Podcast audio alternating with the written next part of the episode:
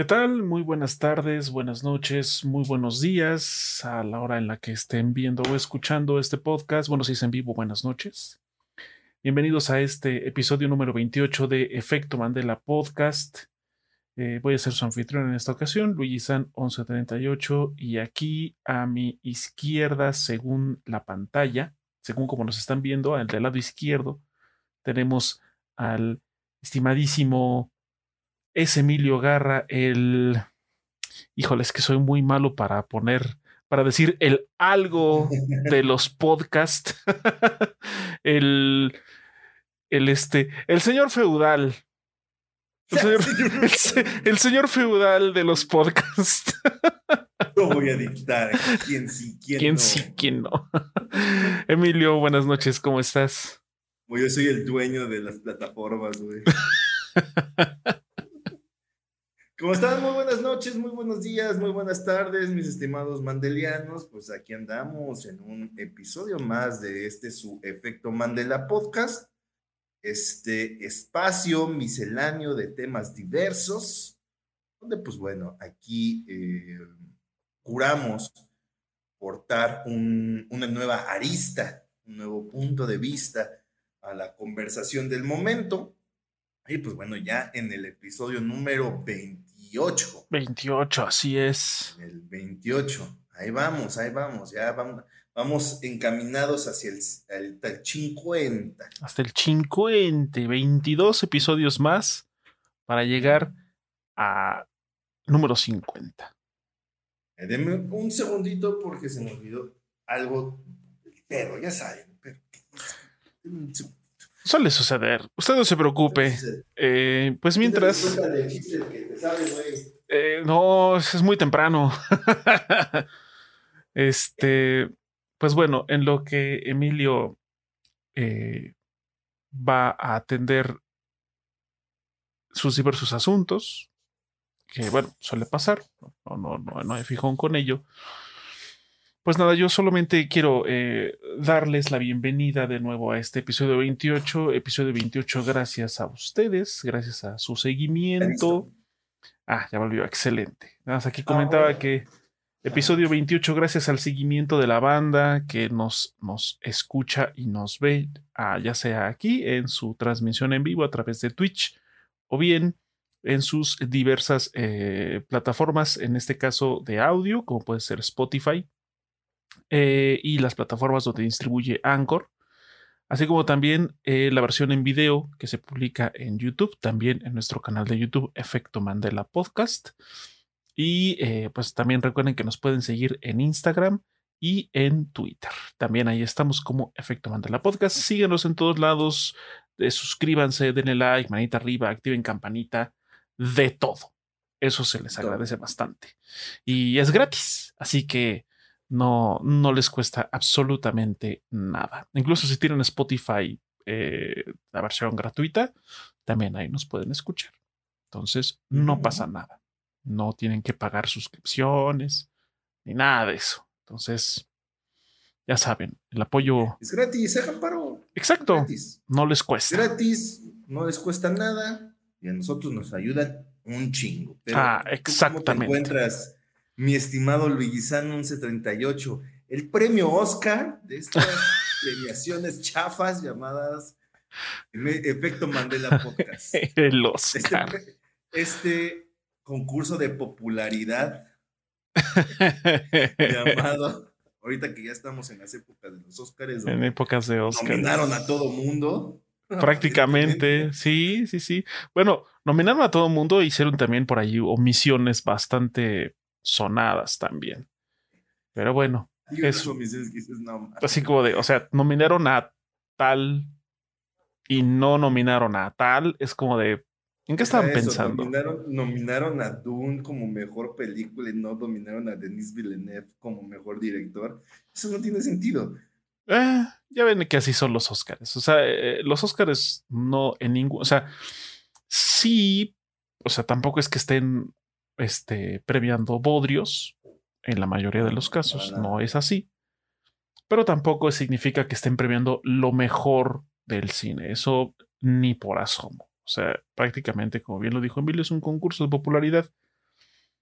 eh, qué películas son las más populares, las más agradables para, los, para el jurado, las que más éxito de alguna manera han tenido, no siempre, pero bueno, también podría ser por ahí.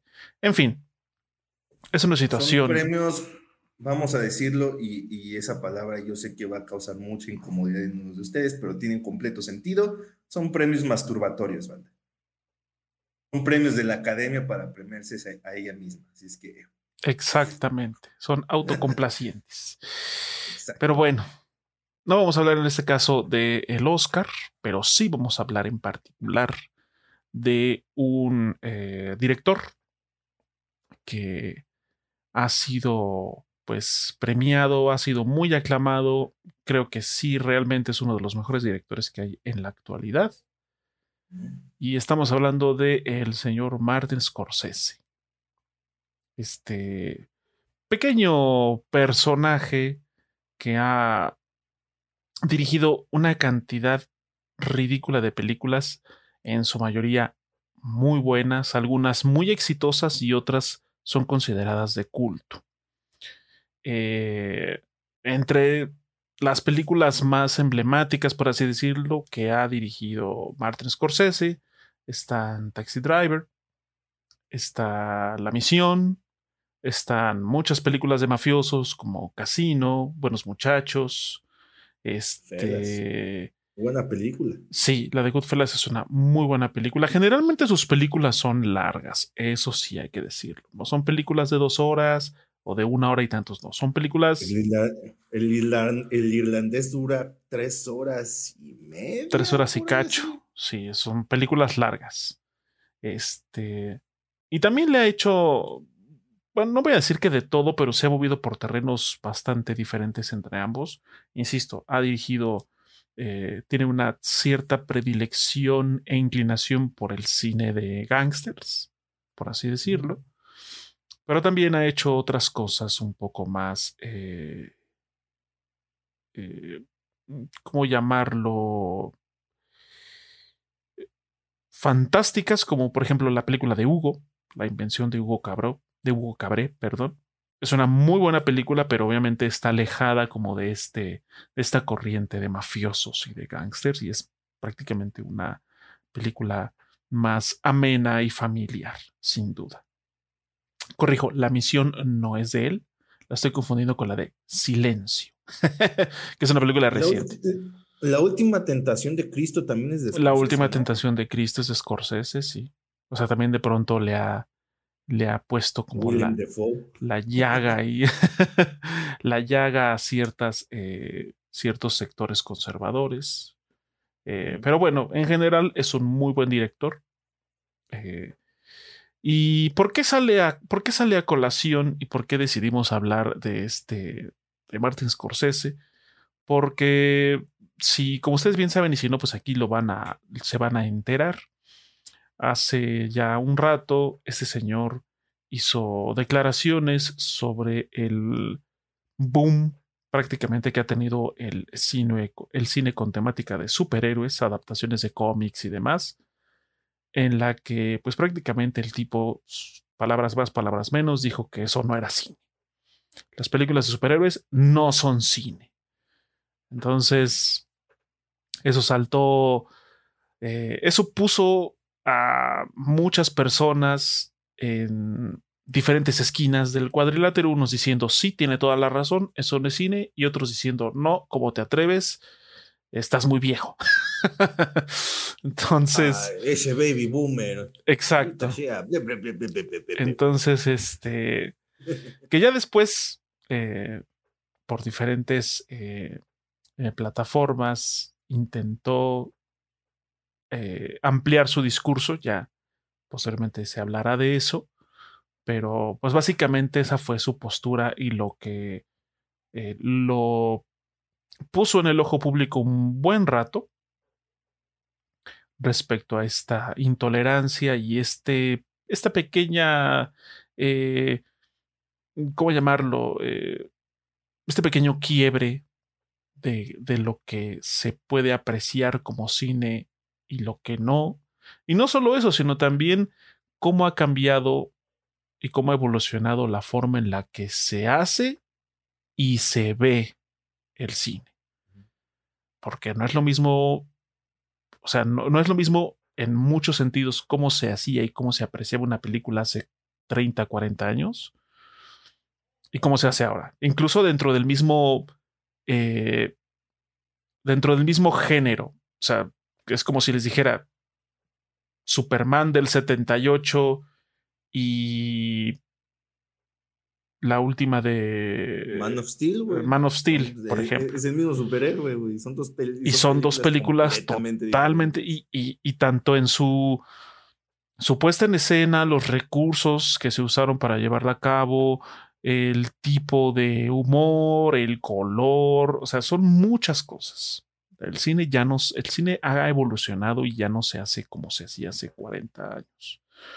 Entonces, eh, la idea es como pues platicar un poco sobre cómo nosotros, nosotros dos, eh, vemos esta rivalidad que el señor Martin Scorsese tiene con el cine de superhéroes en general. Evidentemente esto iba más, eh, o sea, su, su declaración iba con toda luz hacia el universo cinematográfico de Marvel. Eso es muy obvio. Sin embargo, pues vamos a hablar en general del cine de superhéroes. Sabemos que hay películas muy buenas, hay películas me y hay películas muy malas, pero al final de cuentas son películas de superhéroes, adaptaciones de cómics de superhéroes. Ojo, eso es algo muy importante y creo que vale la pena mencionar, no es un género como tal. O sea, porque hay películas de superhéroes que son de acción, hay películas de superhéroes que son thrillers, hay películas de superhéroes que son comedias, pero el, o sea, decir género de superhéroes, eso no existe. Es solo otro tópico más de películas, adaptaciones, ¿no? Pero bueno, entiendo que a algunas personas les resulte más fácil hablar sobre eso y pues, está chido, pero solo como para aclarar el punto, es simplemente adaptaciones. Eh, la temática central de estas películas son los superhéroes, así de sencillo. Entonces, bueno, entrando en tema, eh, yo creo que si bien puedo entender el punto del señor Scorsese al decir que no es cine desde su eh, desde su postura de director con mucha trayectoria y que también, pongámoslo así, tuvo un tiempo en el que se encasilló en un solo género o estilo de cine. Pues, todo el mundo ubica a Scorsese por películas de gángster. Exacto. O sea, tampoco es como que, o sea, güey, es que todos son lo mismo. Si, te dicen, si te dicen Scorsese, te imaginas uno, es película de gangsters y dos, que muy probablemente o esté eh, Robert De Niro o Al Pacino. O recientemente Leonardo DiCaprio. Pero, o sea, eh, como cualquier director, pues tiene sus, sus, este, sus actores fetiches y sus temáticas en las que particularmente se desenvuelve bien. Y por, por qué no también decirlo que le resultan atractivas o simplemente le gustan. Eso es un tipo al que podemos decir casi con toda seguridad que el cine de gangsters le gusta. Por eso es que lo hace y lo hace muy bien. Pero bueno, más allá de eso, eh, sí fue muy osado, creo yo, decir que el cine de superhéroes no es cine, porque pues es cine. A final de cuentas, te guste o no, es cine. Son expresiones, es una expresión eh, artística y técnica que aprovecha todas las bondades de la actualidad en cuestión no narrativa, sino en cuestión de técnica y de tecnología, sobre todo. Porque el cine de superhéroes, por su naturaleza, o sea, por, por el tipo de narrativa y de personajes que posee, el cine de superhéroes necesita de la tecnología, necesita de, la, de técnicas novedosas y avanzadas, y de mucha creatividad en ese aspecto para poder ser un despliegue visual interesante. Pues en su momento lo fue, como les dije, Superman del 78 con Christopher Reeve. O sea, hubo proezas técnicas para la época. O sea, porque imagínense, o sea, no, no van a poner en una película que no sea de superhéroes a un tipo que vuela. Bueno, quizás sí, pero no es como eh, algo que posiblemente no haya sido muy rentable simplemente decir a ah, este tipo obtuvo la agilidad de volar porque hizo un experimento o un ser divino le dio el poder, no sé. Pude haber sacado mil y un pretextos. Pero el pretexto, el pretexto así por excelencia y decir no lo puedo, no lo puedo debatir, es un superhéroe. En este caso, Superman. Entonces, una película que adapta un cómic, una historia de una persona con forma humana que vuela, pues tienes que verlo volar. Y eso implica un desafío técnico, un desafío tecnológico, para que la gente cuando lo ve diga, oh, ese tipo está volando. Entonces, eh, es, o sea, la tecnología y el cine de superhéroes van de la mano prácticamente. Eh, y es ahí donde también creo yo que entra esta onda de que quizás too much, mucho CGI, mucha tecnología, mucho... Pues sí, pues es que la tendencia y la vanguardia es lo que encamina la manera de hacer películas. Sí, también hasta dónde, o sea, y entiendo ese punto de que CGI y la, o sea, la tecnología y el cine de superhéroes, o, como para poder hacer real la visión del director, pues tienen que ir entrelazados, estoy, estoy completamente de acuerdo. El problema es cuando se pierde el buen gusto, cuando ya es demasiado.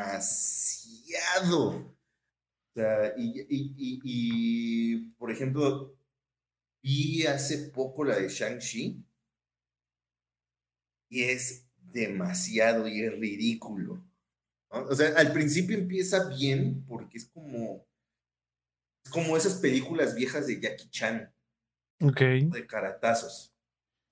Tiene toda esa vibra de viejas de, Kung Fu de Jackie Chan, movimientos muy locochones, mucho, mucho patada y giro y cuanta madre. Eh, humor medio tonto, pero efectivo a final de cuentas. Pero cuando llega el CGI, la película se, se vuelve algo ridículo y feo. Feo. Esa película, cuando aparece el CGI, es fea. Es feo. fea. Si no me cree, véala véala desapasionadamente. A lo mejor la primera vez que, lo vi, la vio, te dejó apantallar un poco. Es normal. Vuélvala a ver y preste la atención a los detalles. y sí, eh, bueno, también hay algo que hay que mencionar que se nos olvida. Scorsese, en un inicio,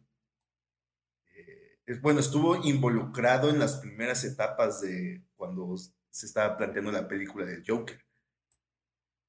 Estuvo involucrado en esa película, al menos en las etapas iniciales.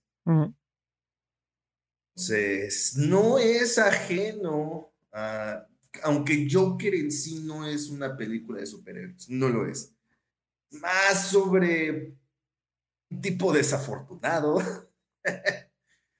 Porque en esa película no hay metahumanos, no hay superhéroes, no hay mutantes, no hay nadie que vuele, no hay nadie que haga cosas extraordinarias.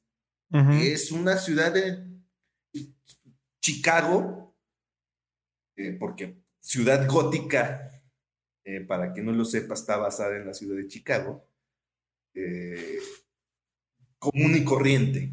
me parece que está en los ochentas Sí, ochentas, noventas, por ahí. En, los ochentas, ¿no? Sí, ochentas, sí.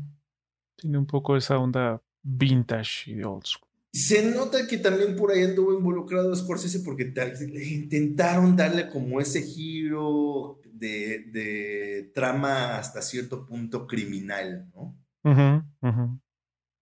Eh, pero bueno, también siento que las, las palabras, al menos en un inicio, no, no sé cómo bien, no sé bien cómo estuvo el asunto o con qué objetivo le preguntaron o cómo se lo preguntaron, porque tenemos muy poco contexto de eso. Que sabemos que vivimos en una etapa de medios tendenciosos, que generalmente sacan un extracto que es el que genera las reacciones y eso es todo. Exacto. ¿no? Cómo se lo preguntaron, porque puede decir de que le preguntaron, señor, ¿qué opina usted de las películas de Marvel? No es cine, pero, ah, muchas gracias. y ya, eso fue lo que se quedó. No sabemos bien. Hay muy poco contexto de eso.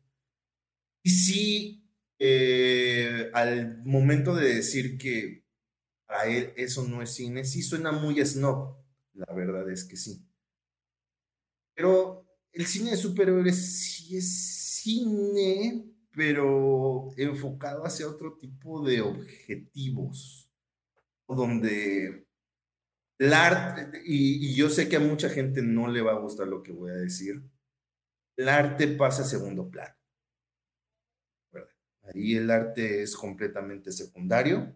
Ahí lo primero es apelar a, a, cierta demanda de historias. Exacto. A ciertas estéticas, que se necesitan en el momento porque es lo que genera dinero. Sí. A mí para eso, para, como lo mencioné en un podcast anterior, el, cuando se crea algo, primero con fines mercantiles y después estéticos, eso ya no es arte. Es un buen producto. Yo no voy a decir que las, que las películas de Marvel sean malas, no sean entretenidas, al contrario, a mí se me hacen muy entretenidas y a mí me gustan mucho. Pues tenemos una película de Marvel que dijimos, ah, esa película está chida. El Soldado del Invierno. Soldado del Invierno, últimamente, pues la de Spider-Man, la de No Way Home, es una muy buena película, con sus detalles, con sus cosas, pero es una bonita carta de amor que, que se hizo para los fans de Spider-Man para el cine de superhéroes en general. Pero no se va a hablar de ella como se habla de Goodfellas treinta y tantos años después. ¿Estamos de acuerdo? Sí, claro. O sea, no va a tener, o sea, son películas que definitivamente no solo no comparten género ni estilo, sino también pues van enfocadas, como bien lo mencionaste, a objetivos diferentes. O sea, Obviamente todas las películas o la mayoría de las películas, la mayoría del cine se hace no solo por satisfacer una necesidad artística de narrar una historia. Al final de cuentas también va un objetivo económico ahí. O sea, las personas que hacen cine, hay personas que hacen cine de manera muy desinteresada y, y lo hacen por amor al arte y está chido, pero no nos hagamos, también es un objetivo, quizá no primario, pero sí secundario, que sea medianamente exitosa. Sí, eh, y es que aquí es donde se, donde se encuentra el punto medio entre una expresión meramente artística, pero que también sea algo que cambie la industria, algo que sea exitoso. O sea, yo estoy seguro que en un punto, aunque él no lo quiera reconocer, a Scorsese le hubiese encantado haber hecho Matrix, haber estado involucrado en Matrix, porque la Matrix es un parteaguas en la industria del cine. Sin duda fue un. El cine era otra cosa antes de Matrix. Sí, por supuesto. Llegó Matrix y transformó la industria del cine. Fue una película exitosa. Últimamente ya no, pero una película exitosa. Es que sí, creo que se han dedicado a pisotear ese, ese legado con ganas.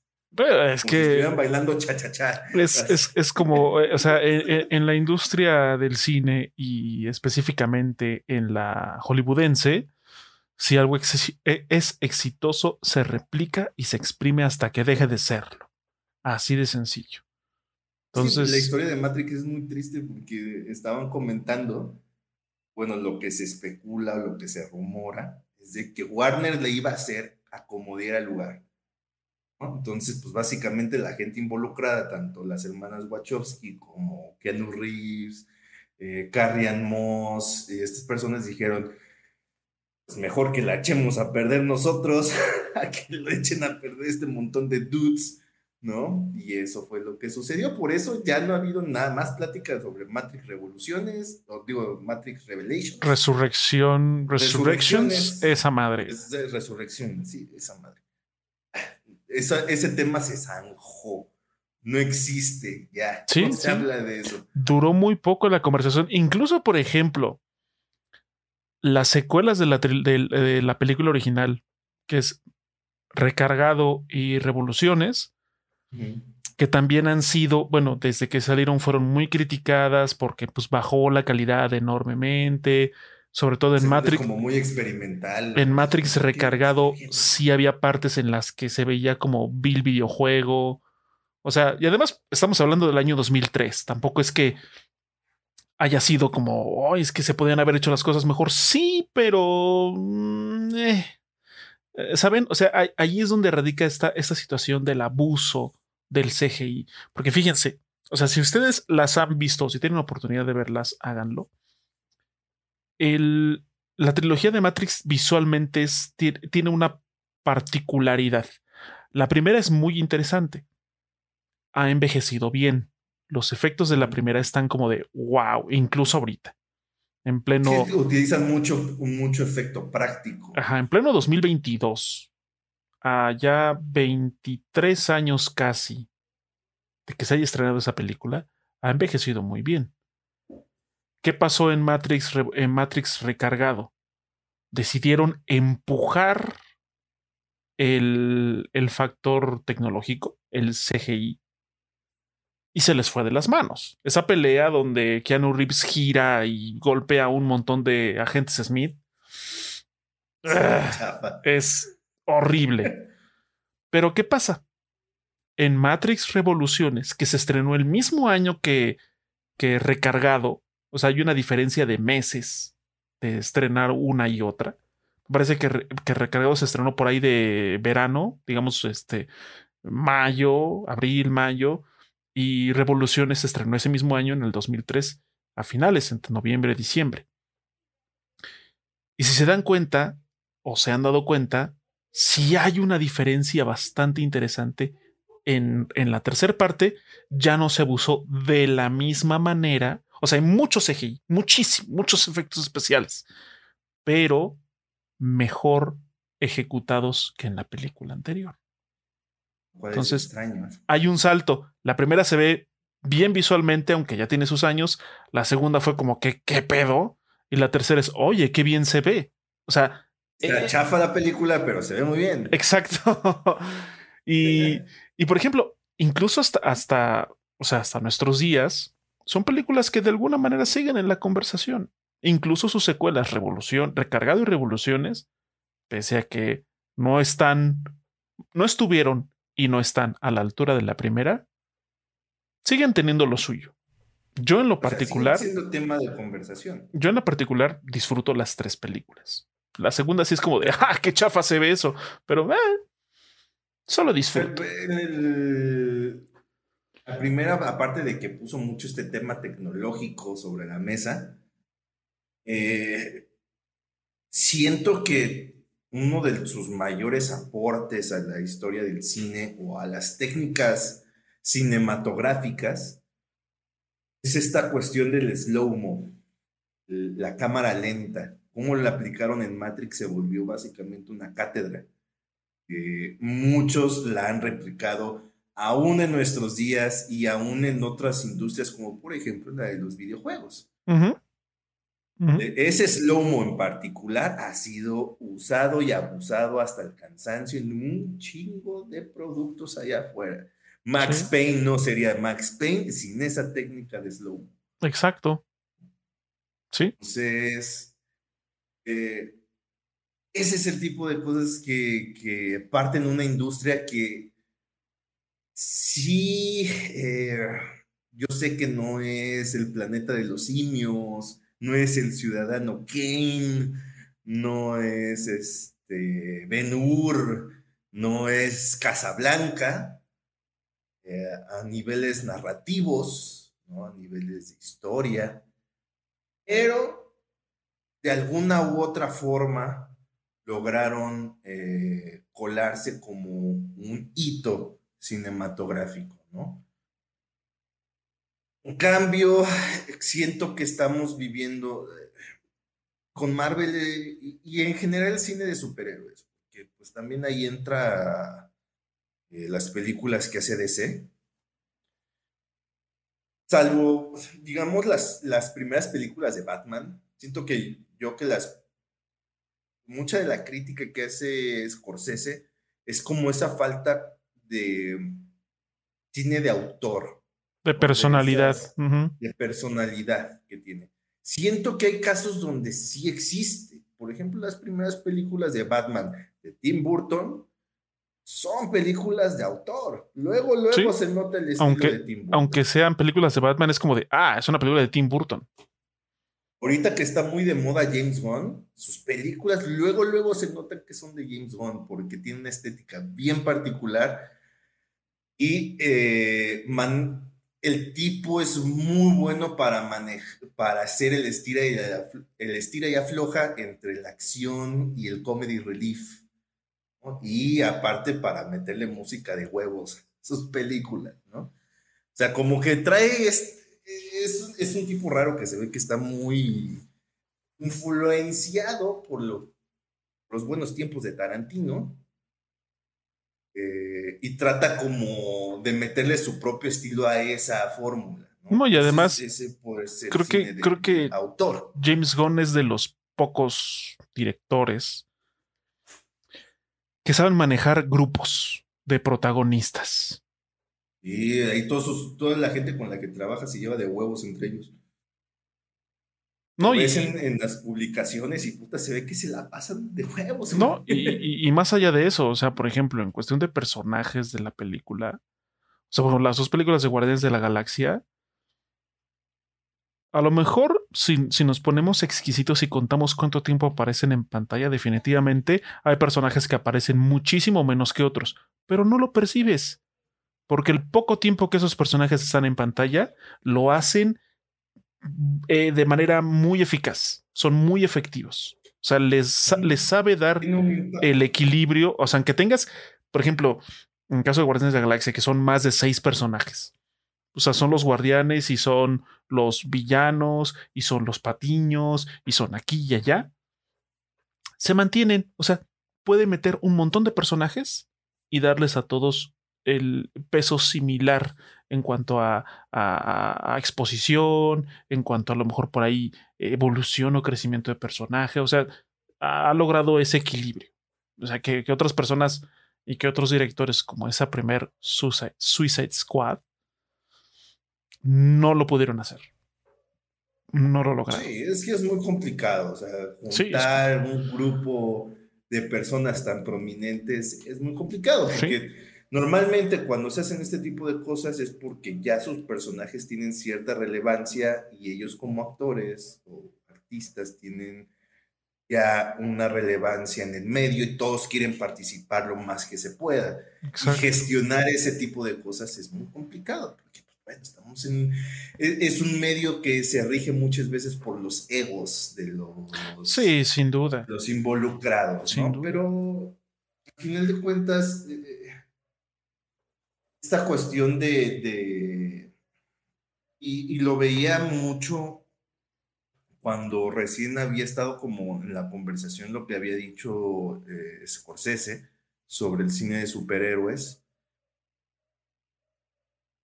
La gente que se lo tomó como un ataque personal, como si a ellos les hubieran dicho como si hubieran ofendido a su mamá, o sea, que este es mucho de la parte fea del Internet hoy en día, ¿no? Donde si alguien le sacan de contexto una declaración, la gente se ofende, se lo toma muy a pecho y piensa que es contra de ellos, cuando no es así. O sea, si tú crees el cine de superhéroes es algo que te define como persona, tenemos un problema. Porque, o sea, está bien que te guste y a lo mejor te guste mucho, pero no tendría por qué definirte como persona. Y mucho menos tomarlo como un ataque personal. Es que es eso. O sea, más allá de que, de que te defina, o sea, igual así como que ah, bájale tantito. Pero bueno, a lo mejor dices que el cine de superhéroes me define, ok. Pero hay que tener la suficiente madurez y sensatez de que si en algún momento alguien dice esas películas no me gustan, o peor aún, que digan esas películas son porquería o simplemente esas películas no son cine, pues no te lo tomes personal y digas, ok, no te gustan, chido, a mí sí. De todas maneras, voy, voy a ir al cine a verlas. Hora de chidísimo, güey. Sí, sí. Y además, otra cosa también, o sea, es que mucha, yo, yo me tocó ver y leer a comentarios al respecto de esta declaración de Scorsese que decían, es que él no entiende los efectos especiales y no es cierto. Si bien sus películas son más eh, discretas en ese aspecto, ahí está la que comenté, la película de Hugo. La película de Hugo es un despliegue fantástico de efectos especiales y de mucho CGI. Pero obviamente, pues el señor tiene un estilo muy particular y adaptó, agarró esas herramientas y le sacó provecho en su narrativa. Pero tampoco es así como que es que el señor es muy ajeno a las... No, no lo es. No los usa tanto. O sea, en, el irlandés fue mucho del tema de conversación fue la tecnología de, que utilizaron en las caras de los personajes para hacerlos más jóvenes. Y estamos hablando de, de, una tecnología antes de que fuera prominente y se volviera muy popular el, el famoso deepfake. O sea, no, no es que. Ah, es que ya existía el deepfake. No como ahora. Como ahora. Si no, si no, vean la película de Tron Legacy cómo intentaron hacer a, a Jeff Bridges joven. Joven. Se ve raro. Sí, se ve extrañísimo. Eso que tiene el, y eso que tiene la ventaja de que son muchos ambientes oscuros. Pudieron haber maquillado mejor la situación y aún así se ve raro. Se ve artificial. Muy artificial. Pero bueno. Y, es esta cuestión de, y así como lo planteamos nosotros, fue hasta qué punto, y eso nos gustaría que también ustedes participaran en la conversación, hasta qué punto ustedes creen que tiene razón, porque, bueno, ya después de que dijo esta declaración de que no es cine, después em, escribió una, una columna en el New York Times llamada Permítanme explicarme donde ahonda más en por qué él no considera eh, sea cine o lo que él percibe como cine. Mucho de lo que él menciona es, él le tocó vivir en le tocó aprender cine en otra época, le tocó apreciar otro tipo de cosas. Cuando él aprendió a hacer cine, las apreciaciones estéticas eran otras, las historias se contaban de otra forma. Muchos de, tanto, de su tanto él como de su generación, son pioneros en los géneros que, que posteriormente se consolidaron. Eran pioneros. Experimentaron con un chingo de cosas. Tomaban riesgos eso es lo importante, tomaban riesgos, no eran, eh, ¿cómo se llama? Cucharadas formulaicas. De, de, la misma historia de origen, una y otra y otra y otra y otra pinche vez. Que quieras que no, el cine de superhéroes se está empezando yo ya no lo veo, salvo eventos muy particulares, como lo que acaba de pasar con Spider-Man, pero de ahí en fuera yo siento que ya la burbuja como que ya se empezó a romper un poquito. Sí. ya no es el evento que antes todo el mundo esperaba como, es que ya viene la nueva película de Avengers. La gente la esperaba como por tres años. No, ya no. Es que también ahí el problema es que eh, Marvel, bueno, sí, vamos a llamar como Marvel esta entidad cinematográfica, porque, ojo, también es muy diferente el Marvel de cómics al Marvel de cine. Pero bueno, hablamos del Marvel de cine. Se le, se le puede reconocer, se le puede incluso premiar el hecho de que ellos hayan... Eh, no voy a decir que récord, que hayan impuesto un récord, pero sí tengan ya el antecedente de ser la compañía que hizo en una década, en una sola década, más de 20 películas que de alguna u otra manera están conectadas. O sea, desde 2008 con Iron Man hasta 2019 con Endgame. Son 21 años. Sí. Bueno, técnicamente la última de todo ese ciclo fue Spider-Man Far From Home. Far From Home. Bueno, pero son 21 años, son más de 10 años.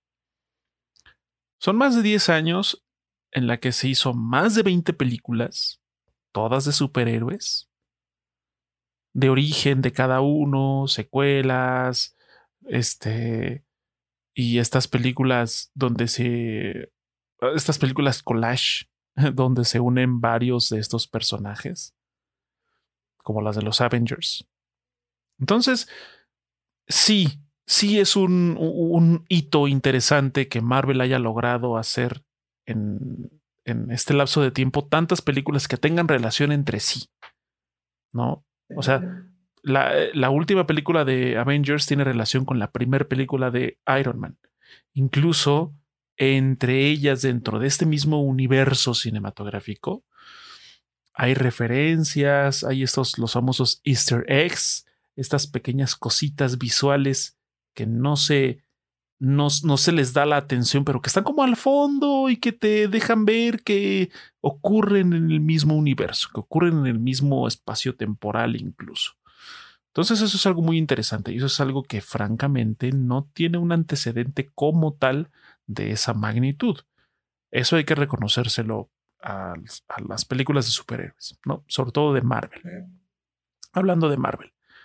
Sin embargo, esa saturación de películas de superhéroes, porque prácticamente era de menos una película por año de menos, porque hubo, años en las que salieron hasta tres películas, ¿no? Pero bueno, digo, por lo menos, o sea, imagínense una película por año. O sea, sí, el, el, hype y, el, interés y las especulaciones por cómo, qué va a pasar en la siguiente película, cómo se van a conectar, se van a encontrar tal personaje y tal personaje, qué va a pasar, bla, bla. O sea, está padre. Pero fue tanto fue tanta la saturación, fue tanto el estar cada año y cada año y cada año, lanzamiento tras lanzamiento tras lanzamiento, que llegó un momento en el que se gastó. Se gastó por completo. Ajá, exacto. Es como de, ah, otra película, ahora a ver qué va a salir. No, ya no tiene ese mismo impacto. Entonces, ¿qué pasó? Pues, pues decidieron hacer la extensión a la televisión, bueno, a, a las series, donde pues han tenido también un, éxito bastante interesante y contundente. Pero ya no es lo mismo. Es un hecho que el interés y el, el entusiasmo por, por alguna nueva película dentro de este mismo universo ha ido disminuyendo. Algo muy... Eh, algo que rompió esta norma fue Far From Home. Digo, No Way Home la última película de Spider-Man, esa como que... Porque hubo mucha anticipación y se corrieron muchos rumores y bla, bla, bla. Y cuando salió fue como de, ah, sí. Entonces. Eh, ahí fue Nostalgia Magic. Exacto. Fue, fue, fue un, caso muy particular. Pero fuera de eso, se gastó. Realmente se gastó. No, no, eso no va a pasar con una secuela de Capitana Marvel. Ah, bueno, De acuerdo. O sea, la neta. Sí. hay, hay, hay límites dentro de lo que puede exprimirse en ese universo. Sobre todo por, no tanto por la historia de la película, también luego tiene que ver mucho con sus protagonistas. Sí. Pero bueno. luego hablamos de eso. Eso será tema de otro, de otro Porque- podcast. Sí, bueno. Pero, pero, o sea, en general creo que, creo que es esta situación en la que eh, Marvel sobreexplotó esta minita que empezó a. que descubrió. Y que, pues sí, o sea. Las películas de, con temática de superhéroe son cine, sí, por supuesto que son cine son cine. No es un cine que esté. eh, no vamos a compararlo con las películas de Scorsese porque no hay punto de comparación. O sea, hay personas que, han, que, han, que yo he leído y que han dicho, no, es que si comparas sus películas de superhéroes con sus películas de mafiosos, es como de. O sea, en primero no tienen nada que ver. Son dos tópicos diferentes son dos cosas totalmente diferentes. Sí, son grupos de personas, unos son delincuentes, otros son superhéroes, pero nada que ver. Aquí el punto es- están vivos. Exacto, o sea, son personas que están vivas, ok, eso sí, en eso sí se parecen. Pero más allá de eso, es esta, eh, es esta situación en la que se cuestiona la personalidad artística de las películas, como bien lo comentó Emilio casi al inicio del podcast. O sea, son películas, sí, muy buenas, son películas muy entretenidas, son películas divertidas, no todas, pero son películas divertidas en general. Pero ¿qué pasa? Que son como una hamburguesa de McDonald's. O sea, son, son las hamburguesas de McDonald's son ricas, Ricas. están chidas, Accesibles. no son caras, las encuentras en todos lados. Pero ¿qué pasa si tú dices, ok, o sea, yo No me gusta... no, no lo puedes, no lo puedes poner en una comparación con el guiso estelar de tu abuelita, güey. Sí, o si, así hablamos de hamburguesas como tal, las que hace el señor del puesto al carbón. Que el señor hace la carne, él en su casa hace la carne, la congela, se la lleva y te la pone en la parrilla y le pasa. El Él hace sus aderezos. Eh, ajá, y muchas veces hay algunos que hacen sus aderezos. Hay gente o sea- que hace hasta su propio pan. Entonces. O sea, imagínense, o sea, no, se, puede, comparar, No se puede. Ojo, no estamos diciendo que una sea mejor que la otra. Porque habrá personas a las que la hamburguesa del puesto del señor que hace la carne y que las hace al carbón diga, "Eh, Está muy caro. está muy cara o es, es Qué demasiado. pretencioso. Yo Es prefiero- pretencioso. Yo prefiero algo práctico. Yo prefiero al McDonald's, ya sé qué voy a pedir, ya sé de qué tamaño están, ya más o menos ubico el sabor. Eso voy a comer. Está perfecto. No pasa Es que eso- absolutamente eso nada. Es bien gracioso porque, por ejemplo, e- el ejemplo de McDonald's es perfecto. Yo ubicas hasta el sabor. No solo estéticamente, ubicas el sabor. El sabor. ¿Cuántos años no ha sido la plática de las pinches papas de McDonald's? Tiene un sabor muy particular. La hamburguesa de McDonald's tiene un sabor muy particular también. Porque no sé qué clase de pepinillos mutantes le ponen, pero siempre saben igual. Sí, sí. Quizá a lo mejor la preparación, porque pues hay empleados que son medio huevones o son nuevos, o ese día tuvieron un mal día y a lo mejor no están preparadas igual, se les pasó de cocción o están medio crudillas o X y Y, ¿no? Pero bueno, En general. En general- Hay un 99.9% de probabilidades que te toque igual. en general, las, o sea, si tú vas al McDonald's de Monterrey y al McDonald's de Yucatán, hay un 99.9% en que van a ser las mismas y van a saber igual. Eso, eso es prácticamente el cine de superhéroes. No estamos diciendo. Volvemos. No es que sea malo. Son, siguen siendo hamburguesas.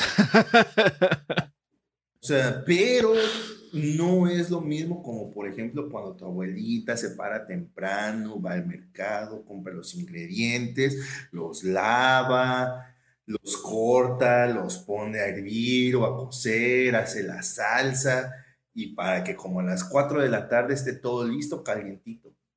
Exacto. no mames. Exacto. Qué rico está esto, cabrón. No lo vuelves a comer como hasta dentro de seis meses. Pero cuando lo comes lo disfrutas mucho. O sea, para ah, igual, yo estoy seguro que va a haber personas en las que no les parezca la, la comparación o tengan otra, otra, otra opinión al respecto y es muy válido. Y si ustedes son, ya sea las personas que nos están viendo en la, en la versión en YouTube, si ustedes son de esas personas que dicen, no, no me parece, yo creo que esto los invitamos a que en la caja de comentarios en la parte de abajo nos escriban y nos compartan cuáles son entonces sus opiniones al respecto, qué otro tipo de analogía podrían utilizar para esta, eh, pues para esta situación en la que eh, se discute si, si eh, las películas basadas en cómics de superhéroes son o no cine. Yo ya lo veo esto cuando se empieza una producción en masa, ya no es por amor al arte y eso es lo que a mí más me puede en este tipo de cosas, ¿no? O sea, ya no, ya no hay ese sentimiento sublime. Cuando ves una película, por ejemplo, que se tomaron el tiempo, la dedicación, el amor para hacerlo, eh, que, puede ser una experiencia maravillosa podrá gustar la película de superhéroes. Yo estoy seguro que la, película, la que viene de, Doctor Strange va a estar muy buena, pero es como de, güey, ya vi este vato otras siete películas, güey. o sea, no, y además, otra, otra cosa que también se está, que me he dado cuenta que se está reciclando mucho y de donde, ah, vamos a poder hacer mil y un cosas con este recurso realidades alternas y viajes en el tiempo. Infalible. Y es que ese es un recurso, ese es un recurso peligroso. Muy peligroso. peligroso. Muy peligroso. Si no, se, si no se aplica quirúrgicamente, generalmente salen cosas culeras. sí. Y, aquí entra a colación, eh, por ejemplo, la trilogía de Volver al Futuro juega con el, obviamente, pues, su temática los viajes en el tiempo es su columna vertebral, ¿no? Y a pesar de que son muy evidentes muchos fallos temporales en esa trilogía, no vamos a decir que es perfecta, no, no lo es. Pero es tan carismática, cada película es tan carismática, desde la primera hasta la tercera, que no importa no importa que haya incoherencias temporales y argumentales entre esas tres películas.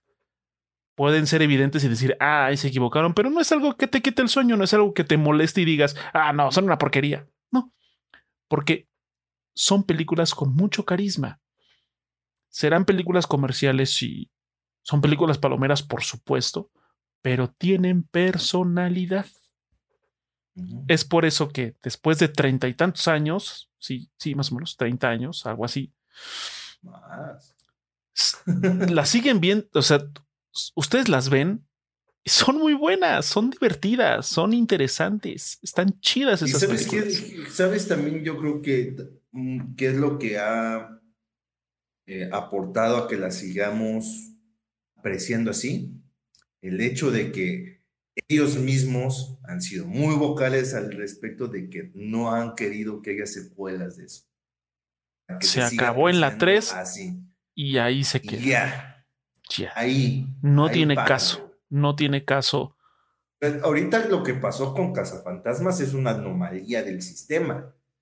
O sea, porque pues bueno, están las dos primeras de Ghostbusters, en el elenco original, con esas personas míticas, Dan Aykroyd, este, Harold Ramis, Harold Bill Ramis, que Murray. en paz descanse, este, Bill Murray. Luego vino una caricatura que fue muy exitosa. Estaba chida. Estaba chida. Estaba chida. La caricatura estaba chida. Estaba chida. un videojuego de PlayStation 2 que, hecho, ellos mismos han dicho que esa era la historia que tenían pensada para un Cazafantasmas 3. Si alguna vez hubo un Cazafantasmas 3, es ese, Es ese juego.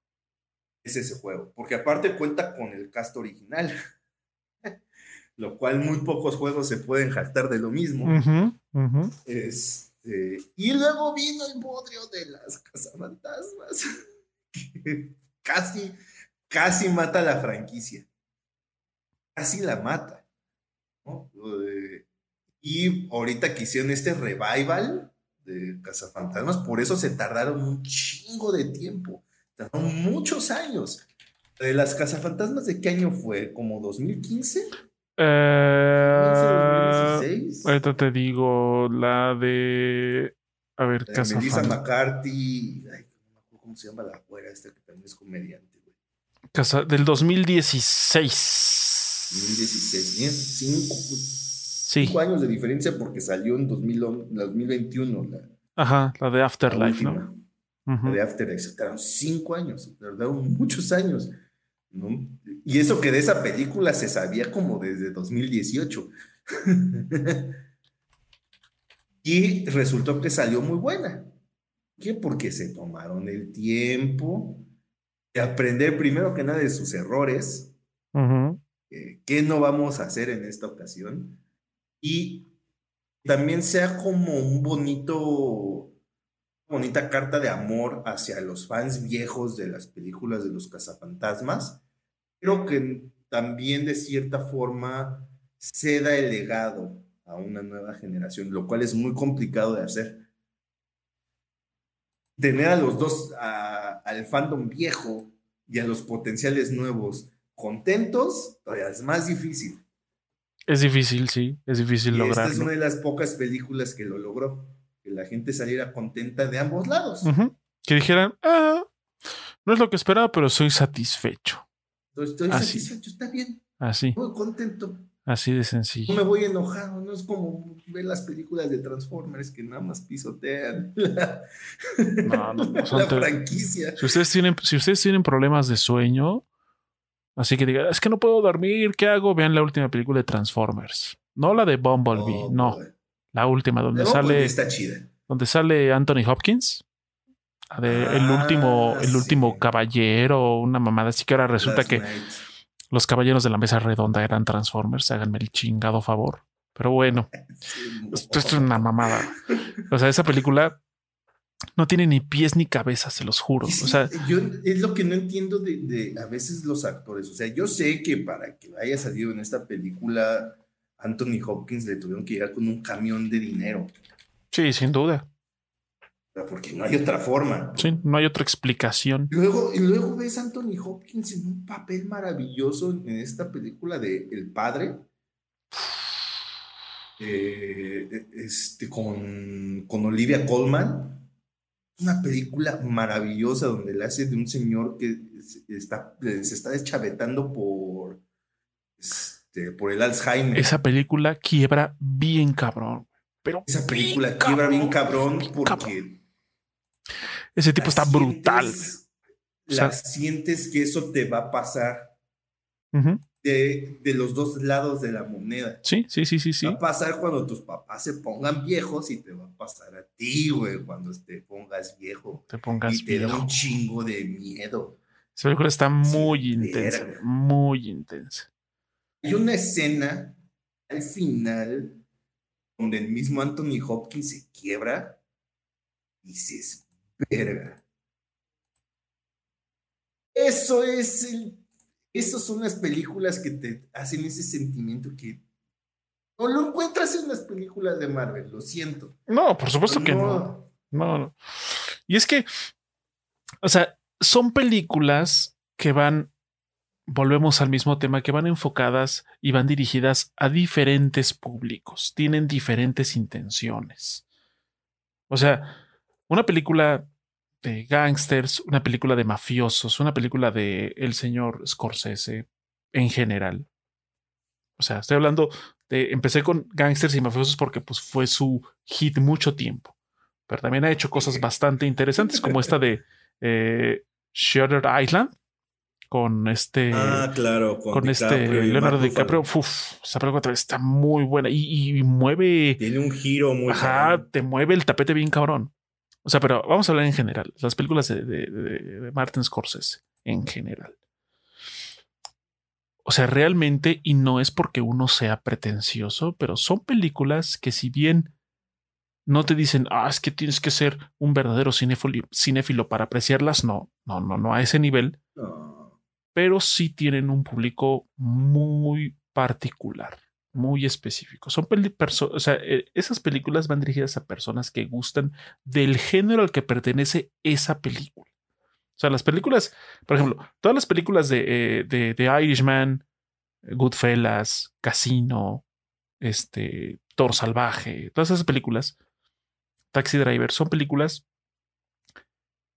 que, que, que, que, que las van a ver las personas, una, que conocen el trabajo del director y que gustan de estas películas oscuras en cuanto a su temática, en cuanto a cómo muestran la realidad.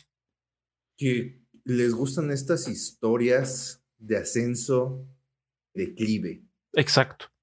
Sí, sí, tal que es mucho sobre eso también esas películas. Como alguien eh, que básicamente nació abajo de un puente. Lo llega a tener todo. base de puro eh, colmillo e intestino. Lo llega a tener todo y se empieza a pirar Ahí, ahí también maneja mucho de la psicología de las personas, de cuando llegan a cierta posición de poder, cómo se empiezan a pirar. Y empieza el declive. Y son películas donde no hay un bueno ni tampoco hay un malo. Son gente que... Son personas... moralmente cuestionables. Exacto. Exacto. Y Irish, la, del irlandés, básicamente toda la, la película gira alrededor de, de, este, de, este, personaje de Frank, el personaje de Robert De Niro. No me acuerdo cómo se llama. Frank, algo, ¿no? Que Frank. Todo el tiempo estuvo muy metido en este pedo de, pues básicamente era un matón. y él decía que el cuando le preguntaban, él decía que pintaba casas. esa era básicamente como su salida. Pinto casas. Pinto casas. A eso me dedico. Y este, y es como, porque maneja un tema muy delicado para la sociedad estadounidense, que, para la, sociedad vieja, porque a los nuevos ya no les importa eso. Este, el, el asesinato nunca esclarecido de Jimmy Hoffa este líder sindical muy famoso en su época, nunca se supo qué le pasó, realmente nunca se supo. O sea, esta película plantea un escenario este, donde, pues bueno, ahí vean ustedes, donde este personaje se involucra directamente en ese pedo, pero en la vida real nunca se esclareció ese, ese crimen. Y eso pues nada más aumenta mucho como la mitología del personaje. Claro. Al final de cuentas. Pero tiene, o sea, esas películas tienen un, una complejidad eh, argumental muy palpable. ¿Qué pasa con las películas de superhéroes? No estoy diciendo que sean películas caca, no. Pero son películas más efectistas. Son películas de fórmula. Son películas que. Es el viaje del héroe. Ajá, son películas, que tienen, tienen establecido el punto A, punto B, el personaje es así, sufre algo, que le hace ver las cosas diferentes, que se perfila hacia la grandeza o hacia ser el héroe, hacia ser parte de un grupo de personas que pasaron, que también tienen estas, estos claroscuros en su pasado, ¿no? Como son, eh, en este caso de Marvel, toda esta. Eh, pues, los Avengers como tal. ¿no? Iron Man, Capitán América, eh, Hulk, Black Widow, o sea, todos ellos tienen y se exponen en diferentes películas, pues sus antecedentes y por qué son como son, y que de pronto, por ejemplo, uno de, esos arcos como más o menos ahí elaborados es esta cuestión de que en Civil War cada quien agarra su esquina, ¿no? Porque los antecedentes de las otras películas, unos los interpretan como, ¿sabes qué? Necesitamos un control, necesitamos estar regularizados. Y el otro dice, no, justo es lo que no necesitamos, porque si, si, empezamos a entrar en ese juego, pues va a valer verga. Y entonces por eso se, se, crea esta, este como conflicto, ¿no? Dentro, de, del, dentro del mismo grupo. Pero bueno, en general, o sea, son películas a las que tú sabes a lo que vas. Tú sabes que vas a ir a ver una o un grupo de personas, algunas chistosas, otras agradables, otros bonitos o bonitas, que van a hacer cosas para salvar el día. Punto. Vas a tener un final agradable donde se rifaron y van hacia la siguiente aventura, ¿no? Está chido. O sea, también una película que sea tan sencilla y básica en sus pretensiones no significa que sea más o menos cine que otra. Simplemente apunta a diferentes, a diferentes públicos. Es que es, el viaje del héroe siempre va a ser muy rentable. Sí, por supuesto. ya sabes. Eh, lo encuentran, el aprendizaje, eh, la redención, posteriormente el retiro y el pase de batuta. Así es. Y, y, así le hicieron con una buena parte de los personajes de Marvel. Iron Man, todo el arco de durante 11 años eh, hasta Endgame a retirarlo y que hiciera el pase de batuta a su nuevo protegido, pues, es Spider-Man, ¿no? Capitán América lo hizo exactamente igual, su arco larguísimo también, y el pase de batuta a, este, a, Falcon. A Falcon, Es el nuevo Capitán América, que a mucha gente no le guste. Eh, Or va a ser lo mismo próximamente, ¿no? ¿no? está muy claro cómo va a funcionar ahí el asunto. Pero el punto es que la estafeta se va a pasar a alguien más. La estafeta se va a pasar a alguien más. Entonces, e, e, es, algo recurrente, es algo que, es algo que pasa y que funciona. Es que ese es el punto. Eh, eh, eh, el, cine basado en superhéroes o el cine de superhéroes es muy... Va a la segura, es muy formulaico. Es muy formulaico. O sea, ¿sabes qué? La idea va a ser hacer esto y esto y esto para obtener esto, punto.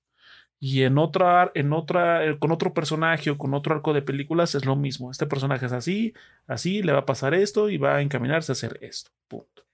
Toma pocos riesgos. Exacto. Eso es una eso, eso son, son películas que no toman riesgos. Creo que las únicas que, no voy a decir que tomaron riesgos, pero sí se, se intentaron irse como dar un paso más allá de, de, de, de, lo que venían siendo las películas.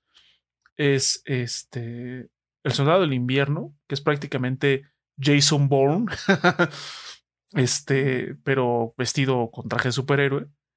Y eh, Guardianes de la Galaxia.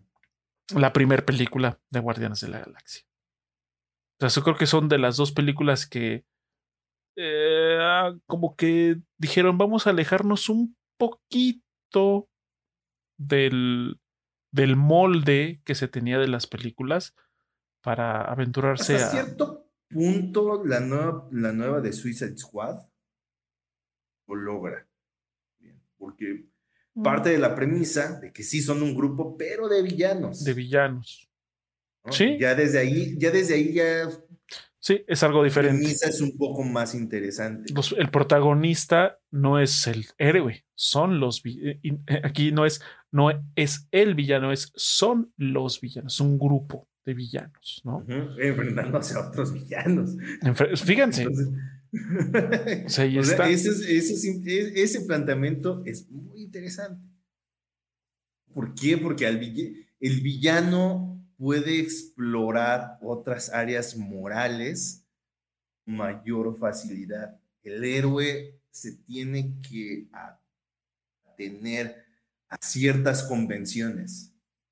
No ah. se empieza, empieza a caer en el, en el terreno del antihéroe y ese es un poco más complicado porque luego no mucha gente lo sabe hacer bien. Hay muy poquitos ejemplos de antihéroes efectivos.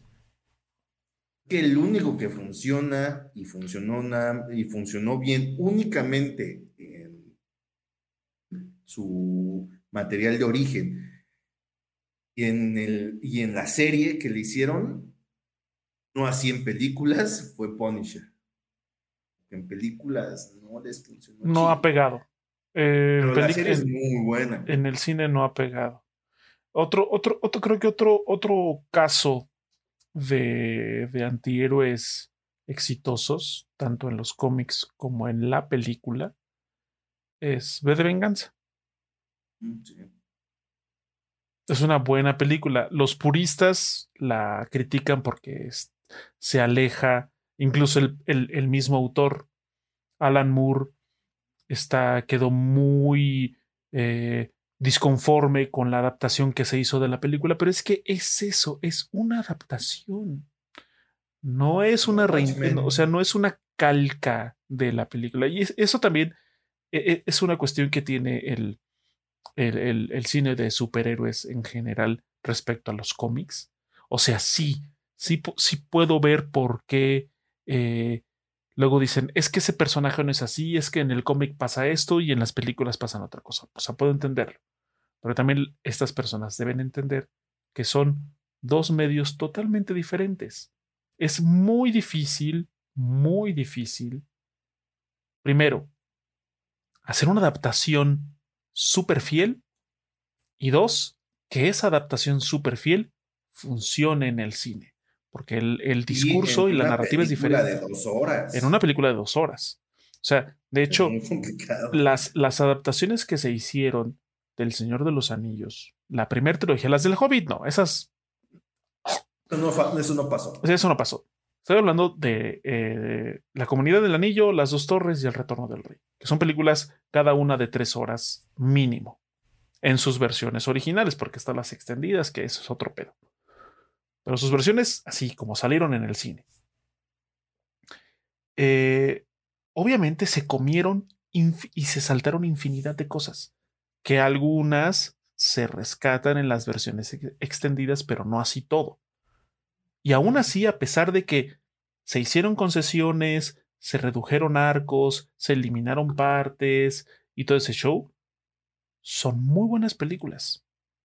Muy buenas. Funcionan, a pesar de ser películas muy largas, funcionan como películas. El libro es otra cosa, indudablemente. Pero no es lo mismo tener una película de tres horas y media, cuatro horas incluso, a un libro de 600 páginas. Que leerlo te va a costar como 20 horas. Yo no es que más. Una, hasta más. yo por eso digo que para este tipo de, de, historias el formato serie funciona muy bien. ¿Qué? Porque puedes explorar, puedes dividirlo en segmentos como si fuera un cómic. Sí, claro. Y siento que eso puede ser más efectivo. Por, por eso las series de, bueno, no todas, pero por ejemplo la de Daredevil funcionó muy bien, la de Jessica Jones, cuando menos la primera temporada, funcionó muy bien. La de Punisher también funcionó muy bien. The Boys, esa serie que es eh, con temática de superhéroes, pero cuando los superhéroes se vuelven unos hijos de perra, eso también es muy interesante. Superhéroes humanos. Sí, efectivamente, superhéroes humanos. Superhéroes humanos. Si no sabe por qué superhéroes humanos, vea The Voice y va a entender por qué. Está en Prime, eh, Amazon Prime. En Prime. Las dos primeras temporadas ahí están, ya viene la tercera, por cierto. Ahí está. Eh, plantea este escenario donde todos los arquetipos de superhéroes están ahí, pero son gente culera. Son gente que está a eh, las órdenes de las grandes corporaciones, ¿no? Básicamente trabajan para Amazon.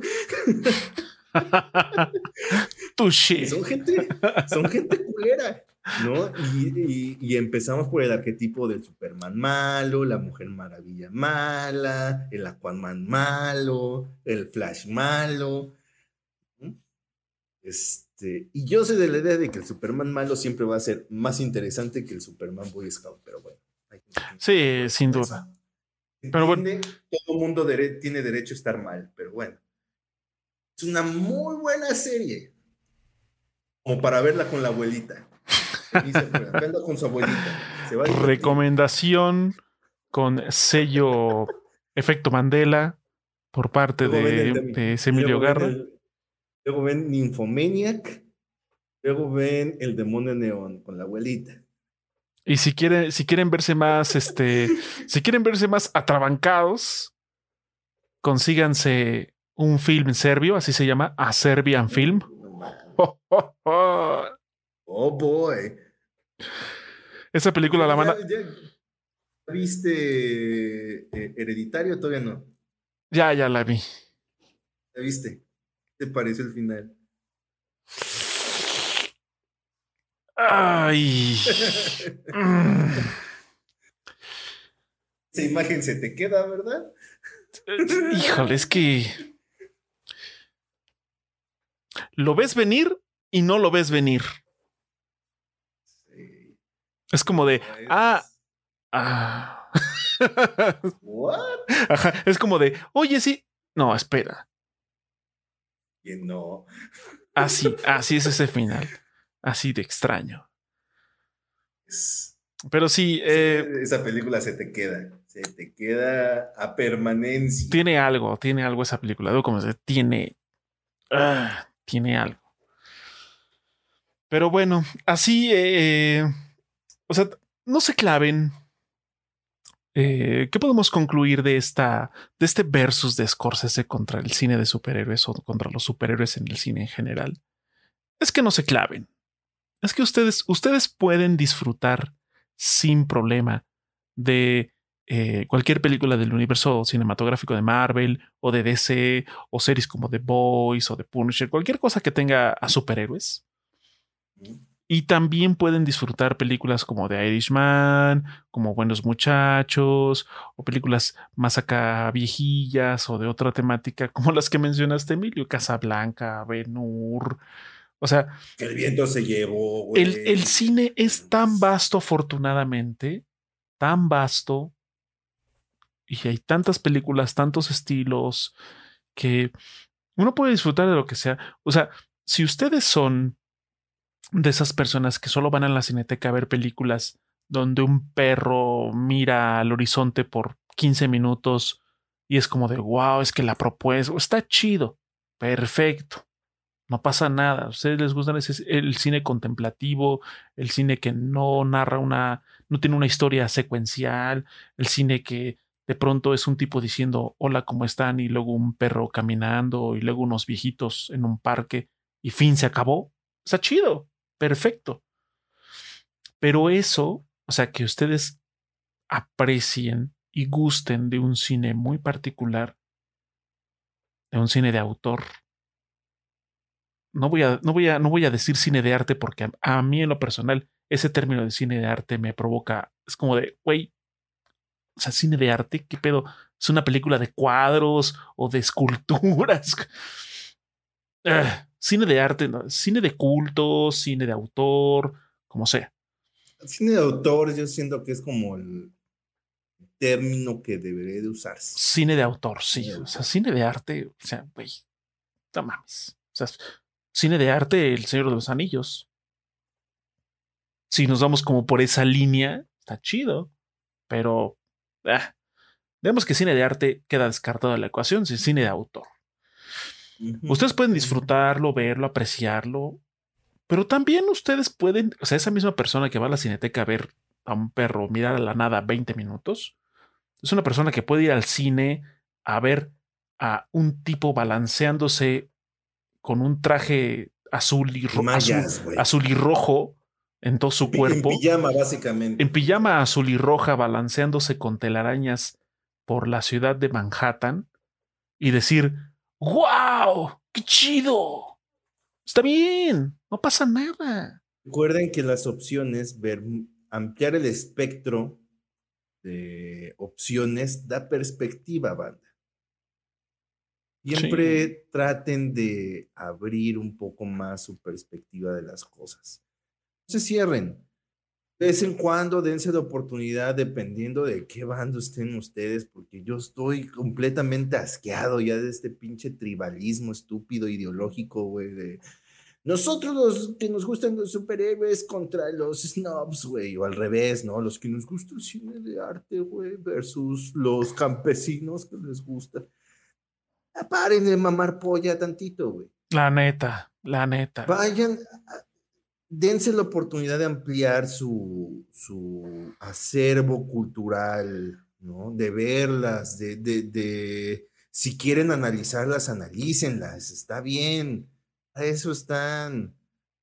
Eh, sí, Son para de Cualquiera de los dos lados. De cualquiera de los dos lados. No sean el típico mamón que critica el otro lado de la moneda sin saber de qué es, de qué va, que nunca las ha visto.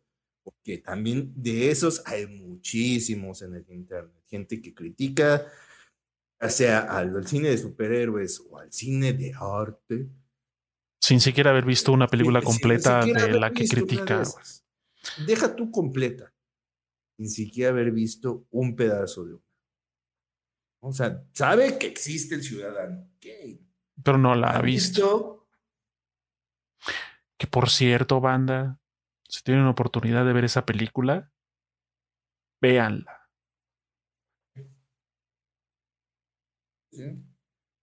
Creo que, creo que, sobre todo en estos tiempos, de un este muy evidente, eh, de una muy evidente lucha de lucha de corporaciones por ver, ver quién la tiene más grande y este nuevo... Estamos en una realidad muy orwelliana. Ajá, es como de, vean Ciudadano Kane y van a decir, güey, esta película de hace casi 80 años.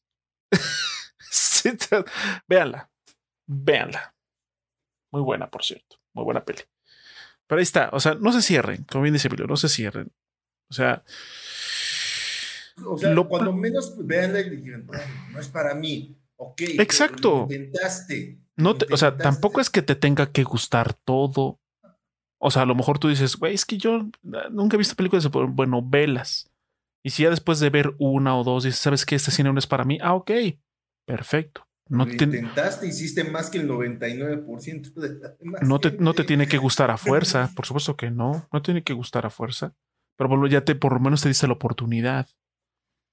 Y si ya vas a criticar, lo puedes hacer con bases, de que, güey, yo ya la vi, no me gustó por esto, por esto, por esto. Ah, ok, pues la viste. ¿Qué te, ¿Con qué argumentos yo te voy a decir, estás pendejo? no, güey, ya la viste, claramente la viste. Sí, sí, y además ah, recuerden que las opiniones no son verdades absolutas. No lo son. No hay verdades absolutas. No lo son. Todo es relativo, y más en el arte todo es subjetivo, todo es apreciativo. Dependiendo mucho de tu contexto, es como lo aprecias. Hay personas que te van a decir, tal película es un asco, te vas a dormir, es súper lenta. Y cuando tú la ves, hace decir, wow, qué maravilla, qué cosa tan chida. Cosa contraria, te van a decir, oye, esa película no te va a sorprender, te va a volar la cabeza. Y tú la vas a ver y vas, tú la vas a ver y vas a decir, eh, wow. No. Paso. y está bien. Está bien. No te tiene que gustar todo, ni tienes que. No te tiene que gustar todo, pero tampoco no te tiene que no, gustar todo. No tampoco tienes que ser esa persona que también creo que exagera, que es esa persona que le gusta todo. Todo está chingón para esa persona y dice, no, claramente no. Y no puta, porque tampoco puedes caer en ese espectro de positivismo exacerbado Porque ¿dónde está entonces la capacidad de crítica? Es, eh, con eso que estás diciendo, es como, por ejemplo, el fandom de Star Wars. Hay muchas personas que solo por ser de Star Wars, o sea, solo porque es Star Wars, porque lo dice en el título, porque lo dice en la portada, porque lo dice al inicio de la película o del capítulo de la serie, ya por ser Star Wars, oh, ya es una genialidad, 10 de 10. Y es como de, hey, o sea, a mí me gusta Star Wars. Prácticamente yo toda mi vida y crecí con Star Wars y me mama Star Wars. Pero sí puedo decir, oye, güey, hay películas que están horribles. Y no estoy hablando de la tercera trilogía, de las últimas. Las de George Lucas, que sí. Pero las de George, o sea, hay películas de, de George Lucas que están piteras, están piteras. Pero, o sea, como bien dice Emilio, no porque algo sea, no porque tú seas fan de algo, automáticamente tienes que quererlo y amarlo y apreciarlo, nada más porque es algo que, te gusta. Hay que tener criterio. O sea, puedes decir, güey, me gusta Star Wars, pero esta película no me late. Me gusta un chingo eh, Marvel y, eh, por ejemplo, me gusta mucho el personaje del Capitán América, pero tal eh, Civil War no me gustó o su película de origen no me gustó. Está bien, está perfecto. Pueden ser fans de Black Widow y decir, la película de Black Widow como tal es una porquería y, me, les aseguro que muchos le van a dar la razón. pero bueno. Sí. Pero claramente. Porquería. esa objetivamente. Objetivamente, o sea. Pero bueno. Pero ese es el punto. Lo cual es muy triste porque ese personaje se merecía más. Algo más interesante. Fue muy maltratado por Marvel, la neta. Pues miren, a final de cuentas son empresas, las películas son productos, entonces eh, el aspecto corporativo muchas veces devora la intención artística de una película. Entonces, yo, y yo creo del arte en general, no Sí, y yo creo que ahí deriva esta eh, el, el punto de quiebre de esta discusión de, eh, de, que las películas superiores son o no cine, que el, el señor Scorsese se deschavetó o no, si tiene razón o no, es simplemente perspectivas. Son perspectivas, son diferentes generaciones, evidentemente. Es, lo que comentábamos Luis y yo en la previa.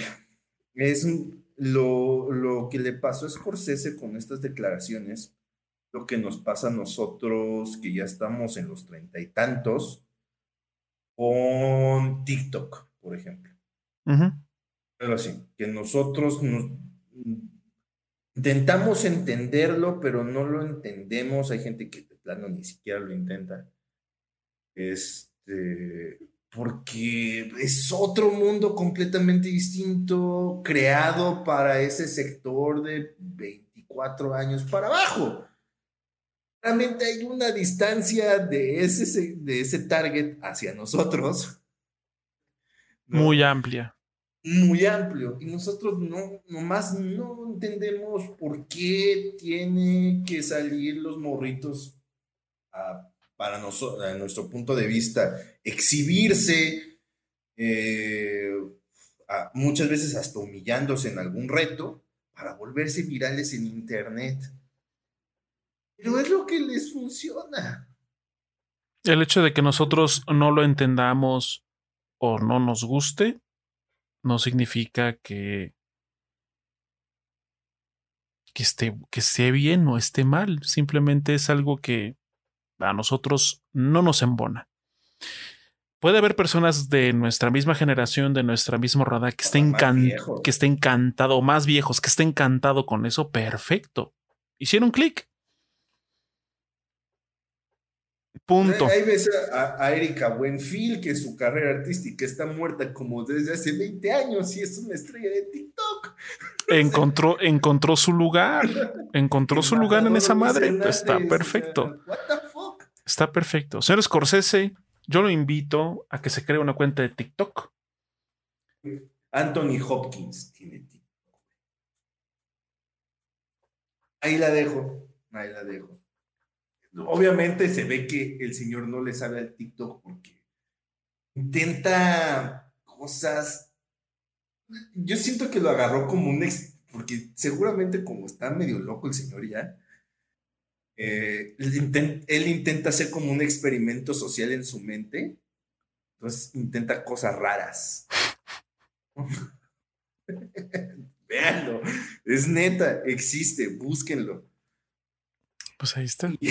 sobre todo hay uno donde pone, pone trash metal y se pone a hacer headbanging y dices, güey, ¿qué demonios está pasando aquí? Ese señor eh, sí te deja con el ojo cuadrado. Sí, ese, ese sí, yo creo que vive el, el método de actor. ya forma parte de, de, su ser. ¿Lo absorbió? ¿Lo absorbió? Sí, sí, sí, se lo comió por completo. Niño de Londres dejó de existir hace mucho tiempo y ahora es este personaje eh, excéntrico. Excéntrico. Es la, es la excentricidad hecha persona. Sí, el señor Anthony Hopkins, la neta. Pero si tienen oportunidad, dense una vueltecita por su perfil de TikTok para que puedan ampliar su espectro de cuando digan, ah, lo he visto todo. No lo creo. No lo creo. no lo creo. Pero. Ahí de todo. O sea, hay, o sea, hay cosas. Hay cosas muy divertidas, hay cosas muy ridículas, muy absurdas, muy tristes. Y hay otras como de. ¿Eh? Espera, ¿qué? qué? Esto no me aportó nada. Sí, tal cual. No me aportó nada. Tal cual, no. Que bueno, obviamente no, no, es obligación de todo aportarte algo. Hay simplemente cosas que es como de, ah, ¿qué te dejó? Nada, pero disfruté el viaje. Es como, es como la discusión sobre la comedia, ¿no? si debe ser políticamente correcta o no. A mi perspectiva, la única obligación de la comedia es hacerte reír. Te dejo un mensaje bonito aprecia, pero si no, te hizo reír. Eso es su chamba. La comedia, si te hace reír, ya está del otro lado. Si no, algo no está bien ahí. Definitivamente. la gente que aboga por la comedia inteligente son generalmente la gente que no hace reír. Qué ironía. Ironía. Qué ironía. Exactamente, ahí recibe.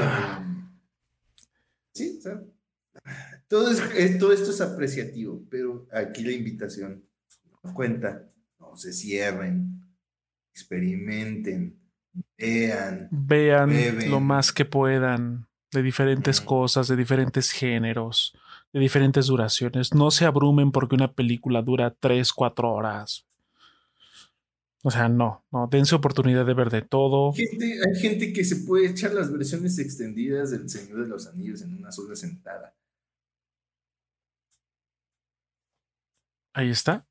Son como 12 horas estar sentado. Es medio día estar sentado viendo películas. Y hay gente que lo, que lo, y lo recomienda. A lo mejor si es una experiencia chida, a lo mejor no. Eso ya depende de ustedes y de su, eh, pues, de su criterio, de su personalidad. Si la soportan está chido, si no, también está perfecto. No tienen Siento que es a little bit too much, ¿no? O sea, todas tres de jalón y aparte versiones extendidas. ¿Extendidas? Eh, pero para gustos. Gustan, pero no me las echaría. Pero no a ese nivel. ¿Eh? sería, para mí lo ideal sería un domingo una, un domingo otra y otro domingo la otra. Ahí está. Ustedes, ustedes, ustedes, ustedes, ¿cómo verían las ediciones extendidas del Señor de los Anillos? Por favor, sean tan gentiles de compartirlo en la caja de comentarios en la repetición de YouTube. No cuenta poner el Hobbit. No, no, estamos hablando de la comunidad del anillo, las dos torres y el retorno del rey. Nada más. Las que existen. Las chidas, las buenas.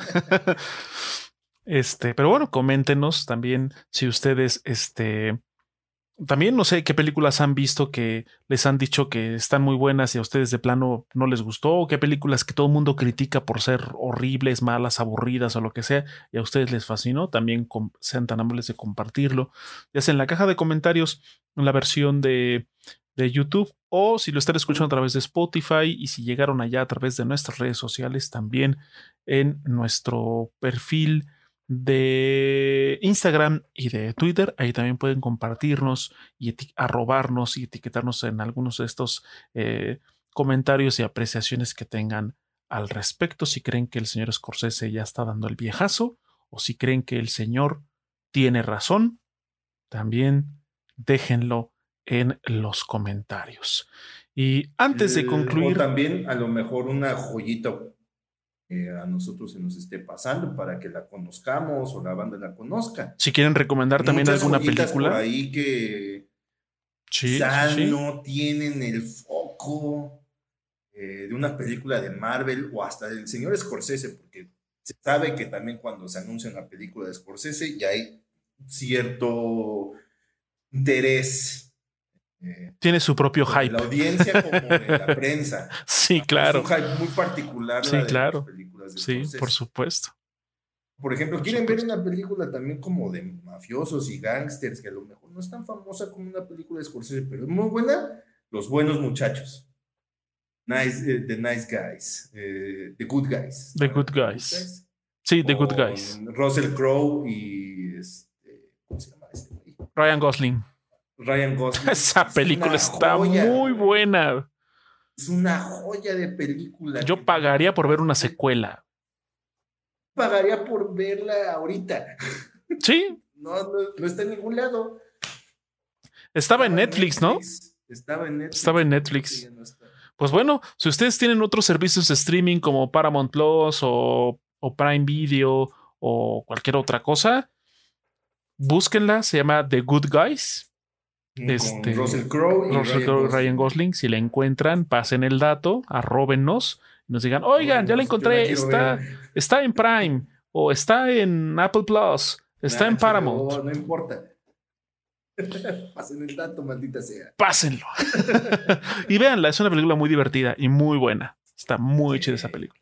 Muy chida. Es una película porque aparte se te va como agua. Es tan buena que se te va como agua. Y pasó como muy por debajo del radar, pero es muy buena. Muy buena película. que vale la pena que, vean. Así es.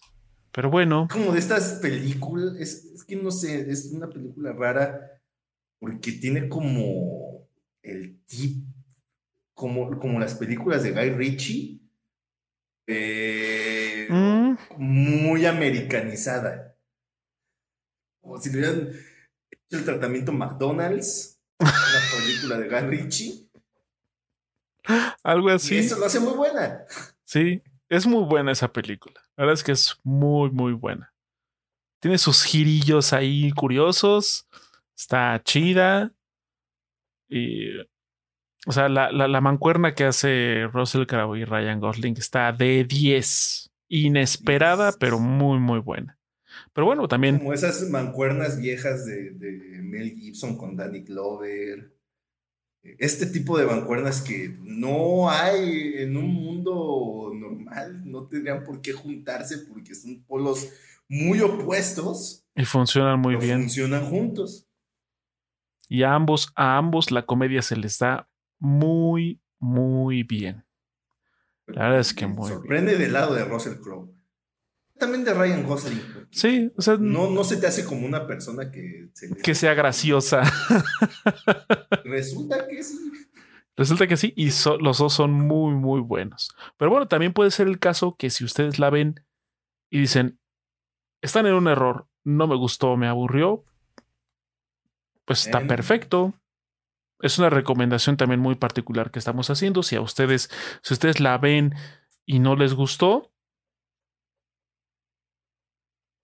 dónde ponerlo. Comenten, comenten también. Es importante, es importante también esa interacción.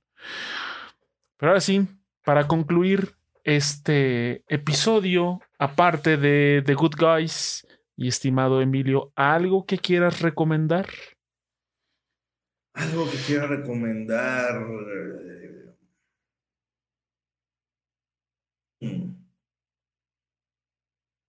Pues lo único que nuevo que hice estas semanas, también cuanto entretenimiento, fue, yo nunca había jugado completo Shadow de Colossus, nunca lo había jugado completo. Cuando tuve PlayStation 3, lo jugué un ratito, dije, ay, mm, mm,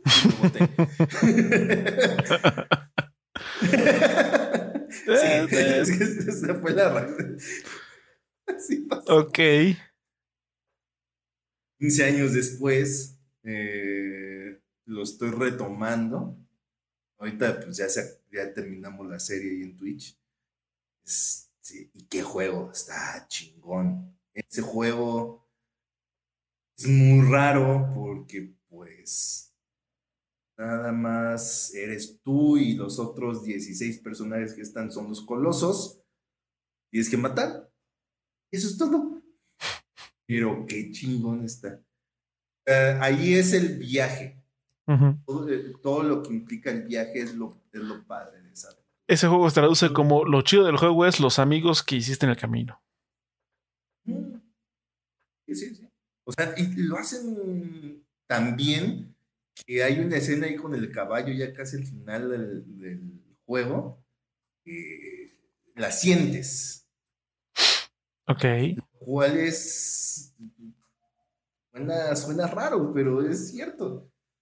Se te queda grabado. Mm. Es una experiencia muy memorable Shadow of the Colossus. Una de esas joyitas precisamente de autor.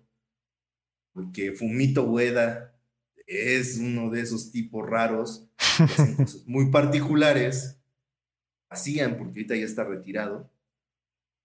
Este, que pues merece la pena que lo vean, ¿no? Y generalmente creo que como ya están los, ya está como los greatest hits de PlayStation, muy caro lo encuentran en 20 dólares.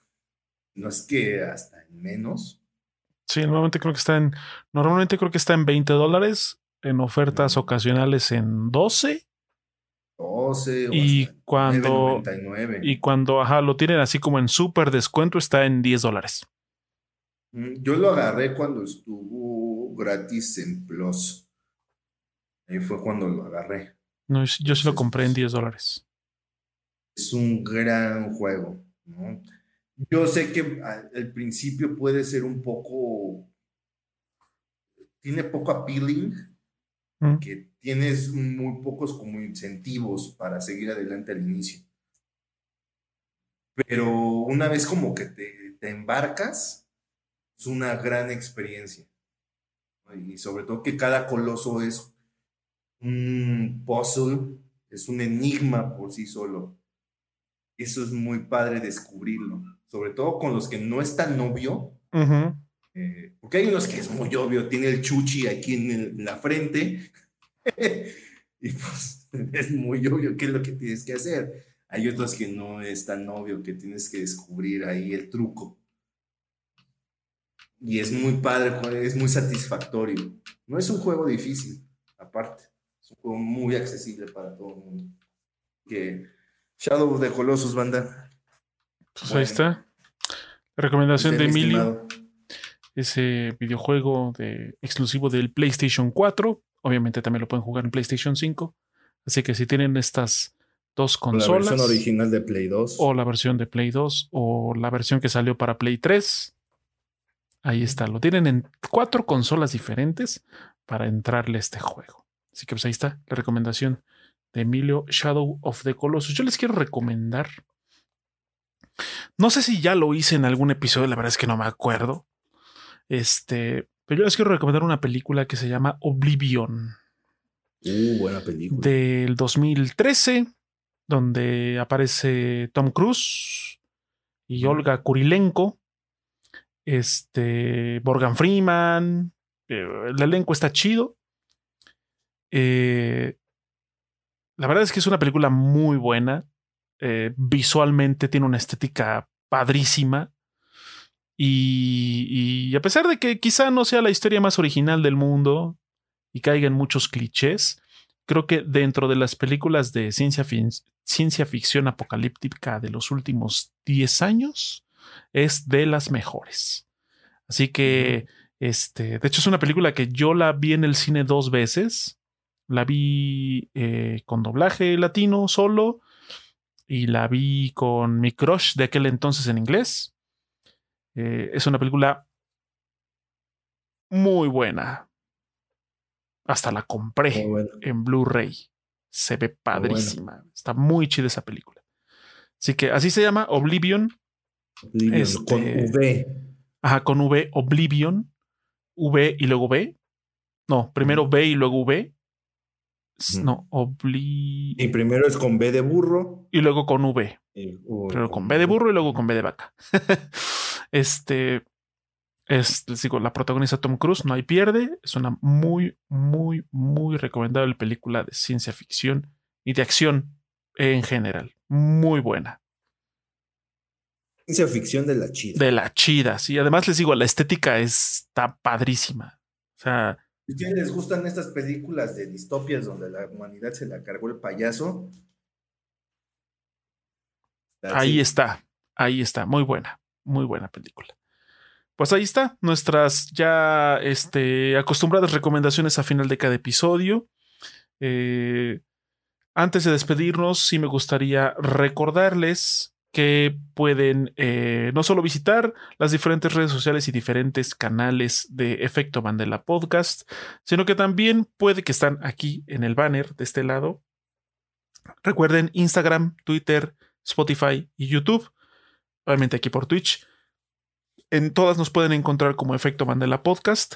Y, perdón, y también recuerden que eh, a mi estimado es Emilio Garra, así como aparece también en la parte superior izquierda de su pequeño recuadro. Así es Emilio Garra todo junto. Lo pueden encontrar también en su propio canal de Twitch donde hace streams durante la semana. Eh, y también en sus canales, sí son dos, ¿verdad? Dos canales principales en YouTube, que es, es Emilio Garra Juega donde hace reseñas de videojuegos, y es Emilio Garra Cocina. Cine. Es Emilio Garra Cocina. Son autodescriptivos. Sí. en donde dice, es Emilio Garra Juega, ¿qué creen? Pues habla de videojuegos y sube reseñas. Y donde dice, es Emilio Garra Cocina, ¿qué creen? Hace videos con recetas muy prácticas sobre eh, eh, pues, prácticamente cocina, pero con recetas muy, muy prácticas. Así que Échenle, échenle el ojo y sígalo en esos tres canales, su canal de Twitch y sus dos canales de YouTube. Suscríbanse, denle campanita para que cada que suba un video eh, inmediatamente en su dispositivo móvil o tablet o lo que chingados estén usando, les salga la notificación, les salga la notificación de que ha subido nuevo contenido. Eh, los invito también a que yo casi no hago streams últimamente, pero bueno, de pronto hago streams. También en la parte de acá ahí, ahí está, Luigisan 1138, así me encuentran en Twitch. Y pues de pronto hago transmisiones, así que también será muy agradable verlos por allá cuando suceda. Y pues nada, ya habiendo hecho las recomendaciones pertinentes, eh, agradecemos de verdad que hayan estado aquí esta noche con nosotros y vieron la transmisión en vivo, que se hayan quedado hasta el final, si están escuchando la versión en audio o si están viendo la repetición en video.